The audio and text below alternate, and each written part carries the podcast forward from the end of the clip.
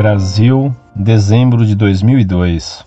Olá, eu sigo uma filosofia japonesa chamada Seishonoye. Eu queria perguntar a vocês se realmente não existe pecado, o porquê que a igreja ensina isso? Se realmente o que eu estou seguindo é uma filosofia, por que tem pessoas que dizem que isto é uma religião?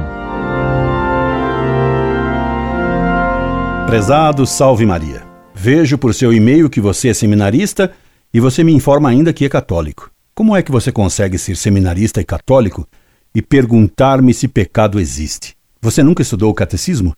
Que seminário é o que você frequenta? Como é que você se confessa? Que exame de consciência faz você? Nenhum padre lhe ensinou coisa alguma? Você não sabe que Deus nos ordenou que obedecêssemos aos seus dez mandamentos e que violar a lei de Deus em matéria grave é pecado mortal? A Seishonoye é uma seita gnóstica que nega a existência do corpo. Ela nega que possa haver pecado. Tudo seria lícito e permitido, até o adultério. A Seishonoye nega que Jesus Cristo é nosso redentor. E você ainda pergunta, sendo seminarista, se pode seguir a Seishonoye.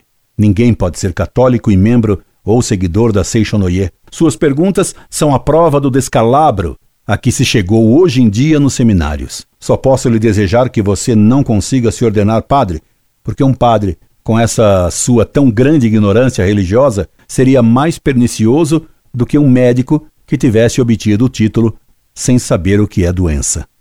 Incorde Jesus Semper, Orlando Fedeli.